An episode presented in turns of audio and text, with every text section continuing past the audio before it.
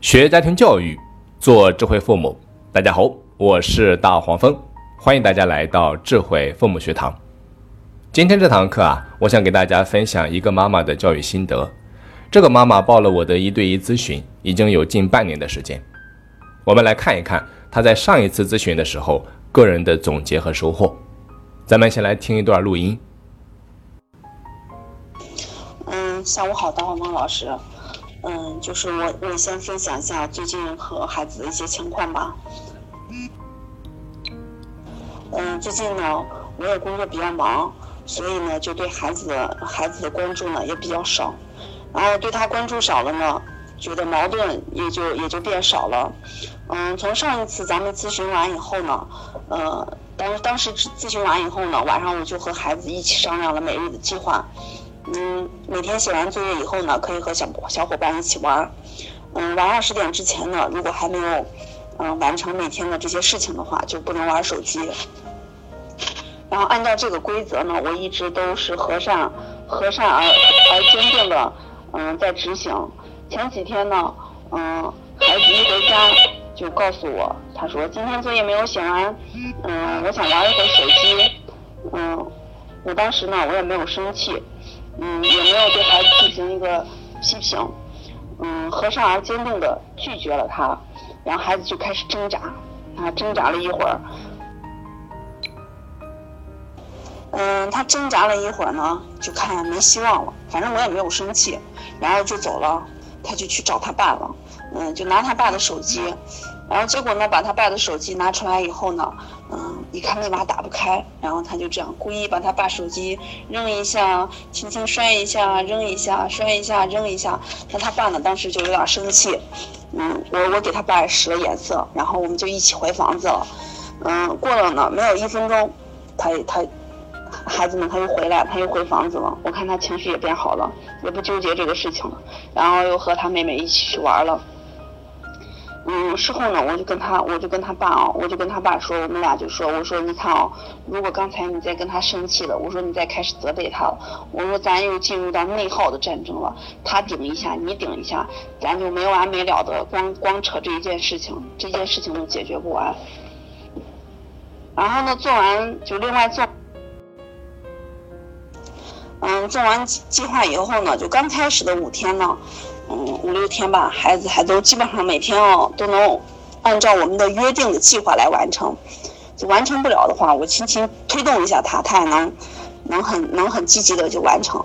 嗯，最近几天呢就不行了。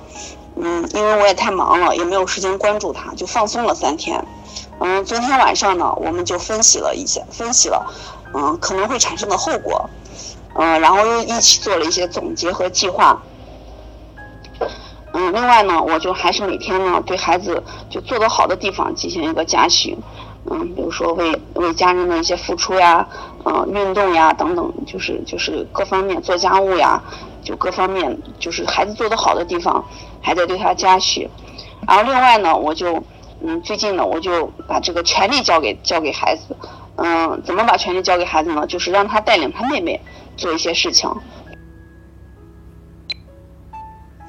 嗯，让他带领他妹妹一起刷鞋，嗯，然后我就觉得越是这样子啊，孩子就愿意越愿意，嗯，你再鼓励鼓励他，他就越愿意表现得更好。然后另外呢，就在他做不到的时候，嗯，对他做做正面正面的一个引导，嗯，就比如说今天早上，嗯，按照计划呢，孩子还是有点就是有点懒惰吧，因为也毕竟就人人那个停留了几天吧，可能提一时半会提不起来劲儿。然后我就对他呢进行了嗯一个正面的引导，也给孩子打了一个打打气。他也自己其实孩子自己也给自己加油。最后呢也都按照我们昨天晚上约定的这个计划呢来执行了。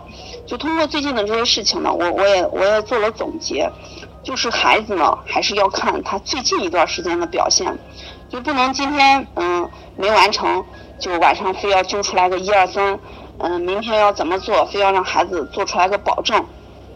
就把孩子当机，嗯，把孩子当机器一样对待，嗯，我我也在就是不断的反思自己，嗯，要把孩子当成一个成年人去看待，嗯，就比如说我自己吧，那那要天天去看书，呃，有做到吗？呃，每天要锻炼，那那我要坚持锻炼，我我能坚持多长时间呢？嗯，那说好的就要洗衣服要自己洗，那要有时候也总是要麻烦老人。那孩子做不到的时候呢，我觉得就是应该也是很正常的。嗯，就等他偏离了这个正常的轨道的话，提醒一下他，让他步入正轨就行了。我就觉得对孩子，嗯，真的是关注不那么多了。你把关注放到自己的身上的话，你就不会发现孩子不不会去追求完美，想让嗯发现孩子有那么多。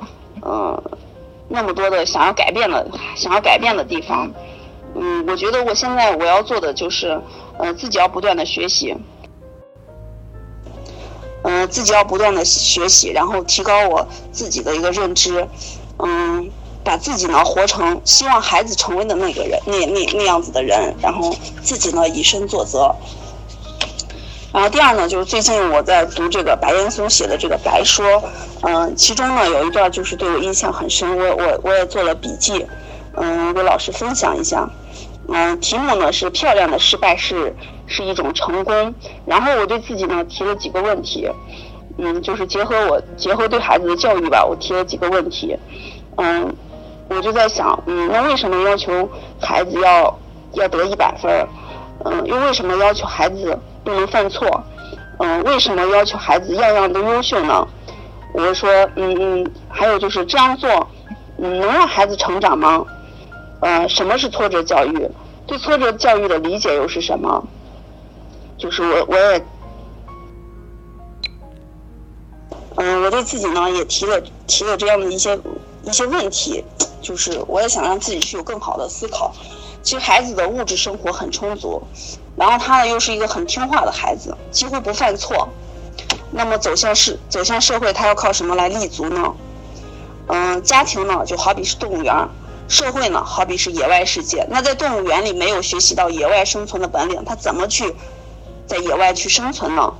就所以孩子该经历的、该面对的，嗯，都要自己去面对。经历过挫折、失败以后的人生，才能经得起大风大浪。嗯，很多人生感悟呢，生活中的灵感、伟大的创作的动因，都源于都都都来源于失败。嗯，其实我的孩子呢，就是还是经历的事情太少。嗯，我就总结我们包办的包办对他包办的还是有点多，有些事情，嗯，孩子必须自己去面对。嗯，还是让他在家里要多做事情。嗯，另外呢，就是要学会在孩子面前示弱。嗯，孩子是需要经历挫折的，但是，嗯，就是这个挫折呢，并不是说，嗯，要故意去给他制造困难，让孩子去面对。嗯，现实生活中呢，我觉得我应该要就是，嗯，学会放手，少操心，然后多让孩子去去做，不去剥夺孩子的权利，嗯，放手让他自己长大。我觉得这些哦，都是。都是我要我要去做的，然后不是不但要知道，而且是要做到的。嗯，另外呢，我觉得我也要时刻提醒自己，就是提醒自己，嗯，在为孩子做任何事情之前呢，先想一想，难道孩子做不了这个事情吗？非要我操心吗？嗯，孩子是不是能比我想象想象中的还要做得更好呢？嗯，另外第三呢，就是这段时间呢，嗯，我发现孩子有有几点哦，进步很大。嗯，就第一第一点呢，就是他这个垃圾哦，就不管什么时候，嗯，垃圾呢，他从来都不随地，就是不往地上随便扔。然后他们不是那个男孩子嘛，都喜欢玩那个奥特曼卡片嘛，因为他每次一到那个一到下午的时候，去那个超市门口都扔的到处都是那奥特曼。奥特曼卡片那种袋子，那我我就发现我儿子呢，他每次买了以后，他把那个卡片撕开以后，他就把那个垃垃圾袋哦，就是装到自己的口袋或者捏到手，或者呢就是捏到手里，等有垃圾等有垃圾桶的地方，然后他才去扔。还有一点啊，就是任何现在哦，就是最近这一段时间，他就在吃东西之前哦。他就都会问一问身边的大人，就是问一问他妈妈你吃不，或者说爷爷你吃不，就会就会有有这样子的一个一个举动啊。还有就是还有一点就是，嗯，最近最近一段时间，嗯，我就有时候带他妹出去的时候，嗯，他还会提醒我，他说，嗯，让我把妹妹，嗯，要要要领好，地铁上人多，就是还还会对我有提醒。然后这这三点呢，我就去觉得对孩一个孩子来说呢，嗯，其实对于他的这种德德方面来说呢也很重要。然后这几方面呢，我就觉得我孩子哦，最近在嗯，就是就是做的很好。嗯，我也要继续把好的观，嗯，我也要把这种好的好的一些观念呢，就继续给传递给孩子。嗯，再就是呢，有两个问题啊。第一个就是，嗯，孩子按照我们这个计划啊做完了，也在这个规则的范围内。嗯，但是呢，就孩子有一个要求，他要他要玩手机嘛。但是我我也我也是。经过协商，我们俩都是同意了的。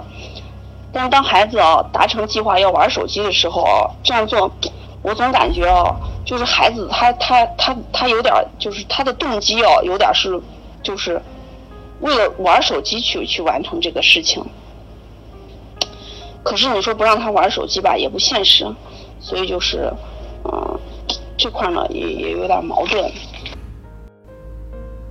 我刚才听了你讲这么多啊，感觉你现在在教育孩子上越来越成熟了，考虑很多问题啊也比较宏观，啊能够站在比较长远、比较高的维度上来看待这个问题，这个真的是非常棒的。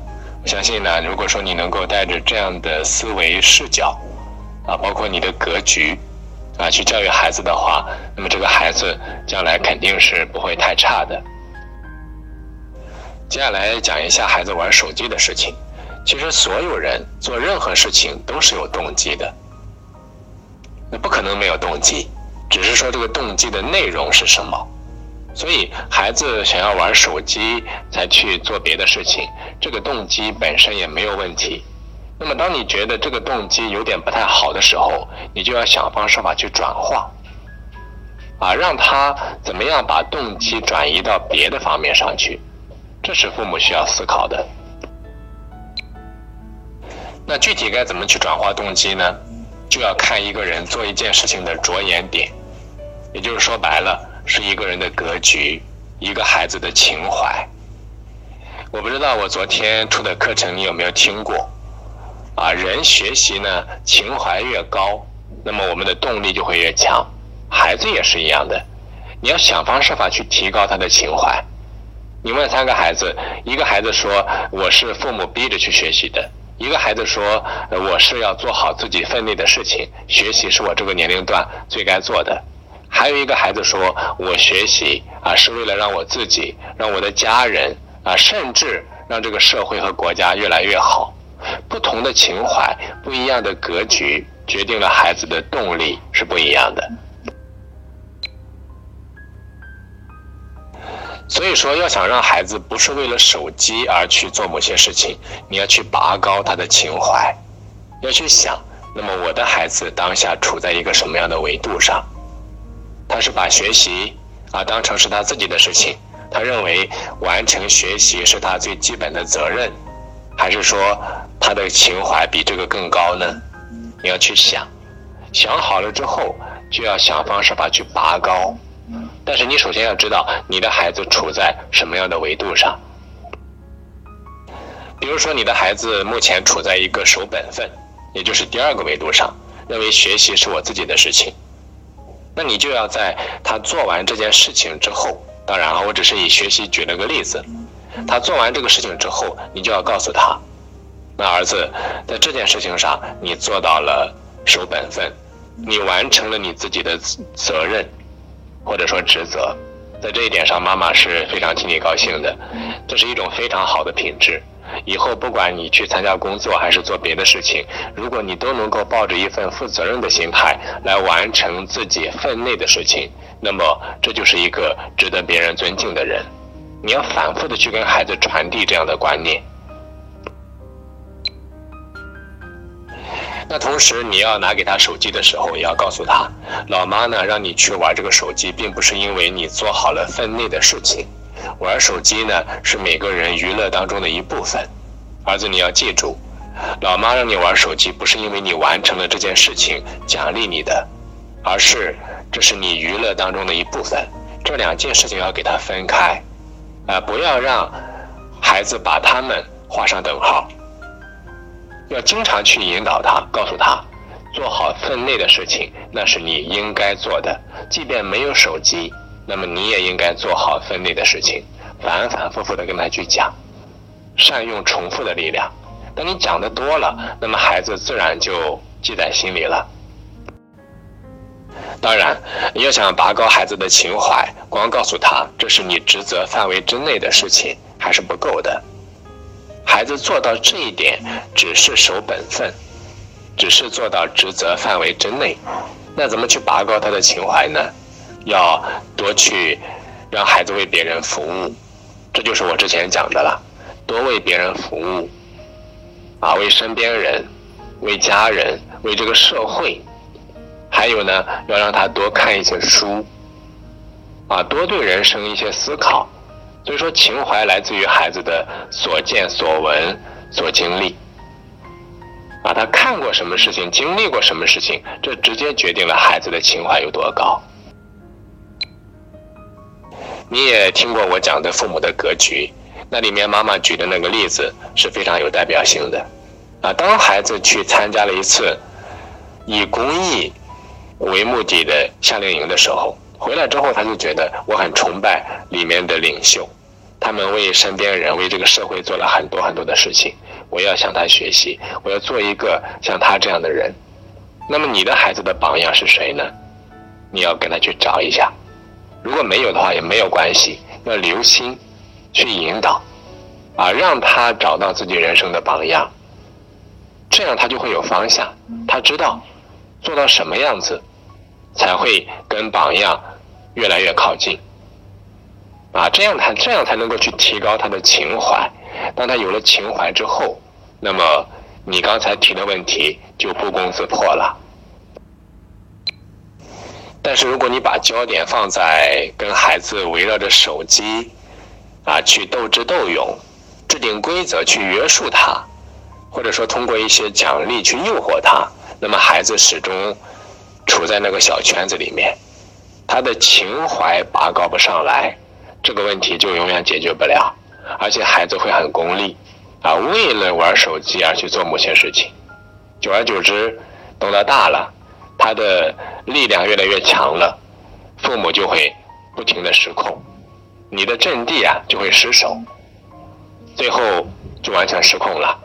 到了青春期之后，为什么很多父母没有办法去引导孩子了？因为在小的时候没有给他植入正确的观念，没有去提升孩子的情怀。那么，这是我关于手机啊这个事情给你的解答，也不知道你有没有听明白。如果不清楚，还可以再问。好的，录音就先听到这里。这个妈妈给我的感觉一直是比较善于思考、善于总结，所以说她个人的成长也比较快。学而不思则罔，思而不学则殆。学习啊是一个输入加输出的过程。为什么我建议大家学完之后要多去分享，多去帮助身边的人？因为在你帮助他人的过程当中，本身就是对自己的所思所学所悟的一个巩固和强化的过程，这才是一个完整的学习，这样的学习才是高效的。那也希望本堂课对大家有所帮助。还有呢，如果大家想要学习更多的系统性的家庭教育的课程，欢迎大家关注我们的微信公众号“家族复兴”，啊，家族的家族，复兴中华的复兴，家族复兴。本堂课咱们就先到这里，我是大黄蜂，下期再见。